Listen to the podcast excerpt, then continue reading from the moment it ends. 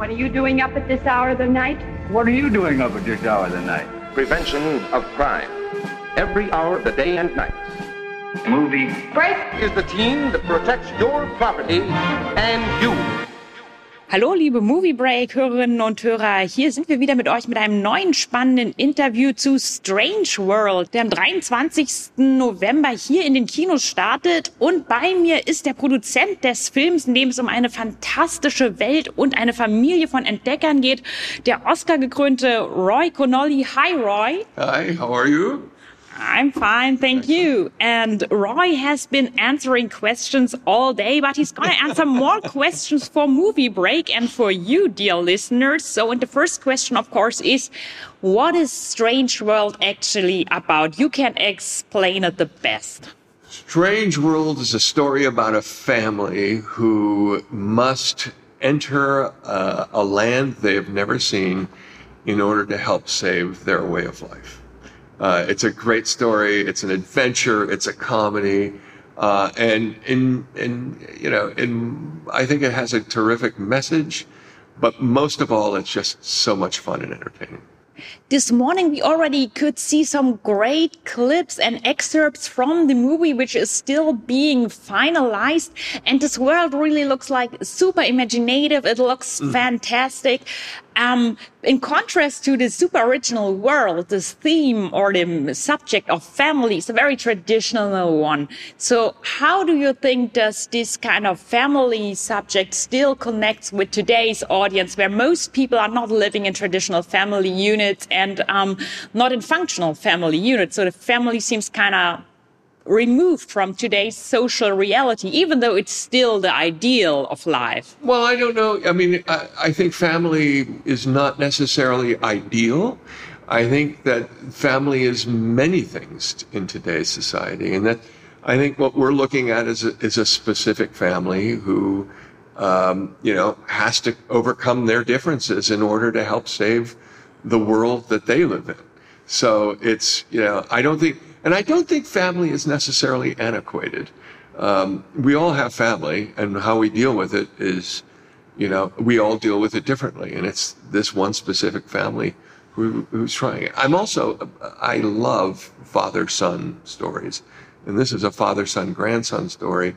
And they're so much fun in terms of seeing the generational differences between the three. So that, that adds a different element to it as well. Yeah, I can see how many a man love father son stories, but I have to say, to be honest myself, I've been seeing so many father son stories all the time all my life, and I'm sometimes wondering when will there be more like stories about women, you know? Oh, because oh, really? or yeah, honestly, yeah. Mm. So it's but what fascinated me about this particular son, son was that um, there was the promise that this is gonna be the first Disney movie where there's gonna be like a major character who has a queer relationship. Is this true?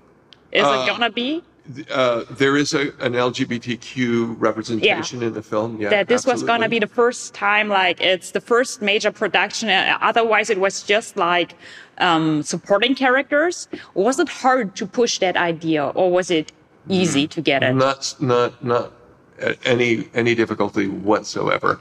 Um, what I love about working with Don Hall is that he creates these wonderful, diverse, and inclusive worlds. Uh, if you look back at Baymax, Big Hero 6, uh, he created this amazing team that was diverse, and this is just kind of an extension of that. And really, I think the, the, this is the world that we live in. And we as a studio are committed to telling stories about the world we live in. Even though this is an imaginary world, this is rooted in our world yeah, it really means a lot to the LGBTQ plus community to see that representation because honestly, many of us thought it would never happen that Disney ever gives this kind of space to, to a queer character. So, um, can you elaborate a little bit more about the family dynamic from which this character comes from and from the whole background, like the different types? We have the mother who's also an adventurer, the father is an explorer, then there's the grandfather who's also an explorer, and the son tries to kind of find his place within this dynamic. Yeah. Can you maybe tell us a little bit more about how they work together? Well, it's interesting because this is where the father son grandson story comes in, but also, again, the mother plays an important role because she is kind of the she's the glue. She's the one that helps communication happen, which is kind of interesting. Um, but I would say that you know the story starts off with Jaeger and Searcher, the father and son, going on an expedition. Within that expedition, there is a decision that Searcher wants to go back because he's discovered this amazing plant that give, that that creates energy, Pando. Uh, his father, who is so obsessed with his own legacy, his father, his father's own legacy, moves on and essentially leaves the family. And so we pick up the story 25 years later. A searcher is now a very successful farmer of Pando, what the plant that he found. Uh, and he has created this amazing farm. And in his mind, the legacy that he wants to leave to his son is that farm.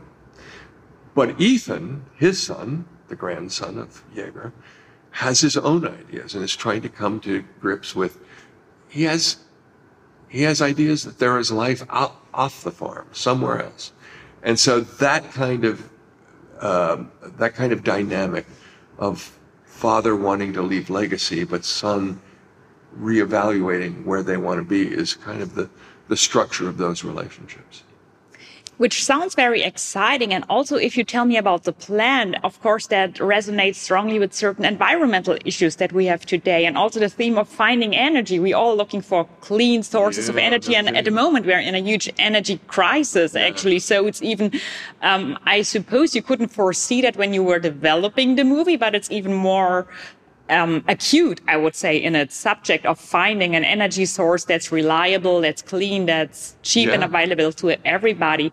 Did reality or what happened in the world right now influence the way you build a story, or was it always constant? Well, I know within the structure of the, the, the German energy crisis right now, that's all relatively recent and it takes yeah. four years to build a film. So we were well on the track of telling that story. But I think, I think that's resonant, uh, uh, that resonates in, in all countries and all societies today.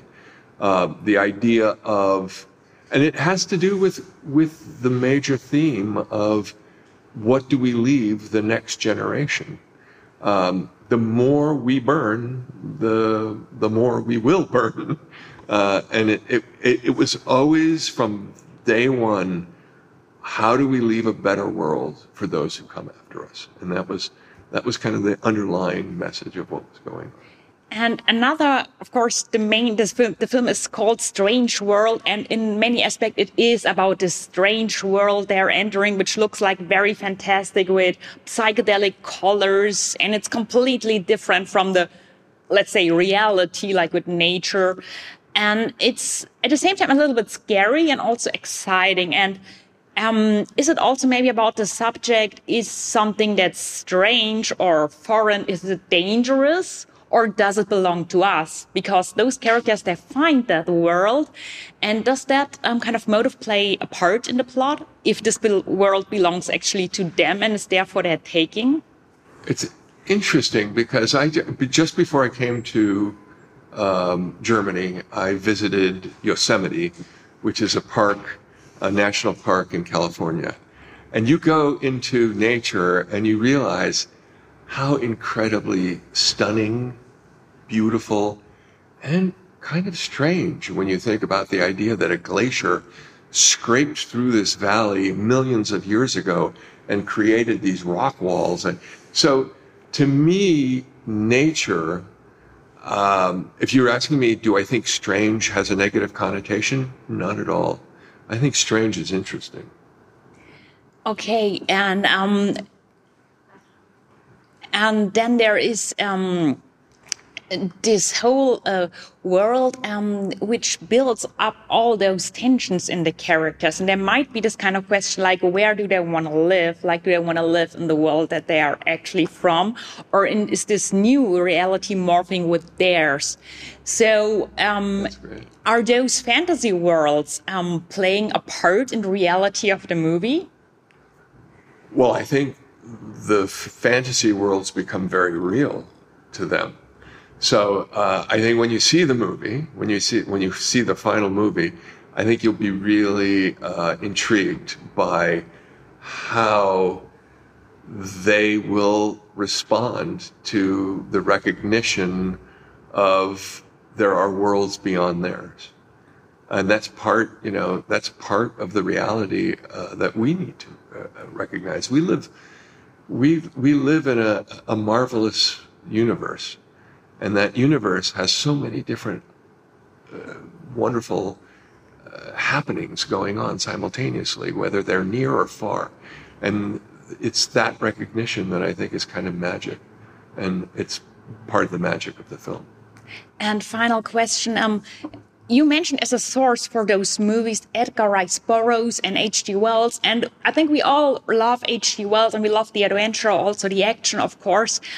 But with, especially with authors like Edgar Rice Burroughs, it has also certain problematic in those themes um, that he tackled or his political views. Do you think that our love for old classic stories can make us overview or ignore the problematic aspects or implications that some of those stories might have? Yeah, that's an interesting question because I think what you do is you take influence, and when you understand that those those stories from the turn of the 19th century into the 20th century then opened the doors into films like King Kong and Journey to the Center of the Earth and you know, uh, 20,000 Leagues Under the Sea, all the way into Raiders. If you, you know, th- those are influences. Those are influences. Um, and you, you just, you, you take the best of that influence and you move forward with the story. Thank you so much, Roy Conli. We wish to talk on for hours, but of course time is running out. So thank a lot for a great interview. And we're all looking forward to seeing Strange World when it's starting in the theaters. Great. Thank you. Okay. Thanks Thank a lot. You.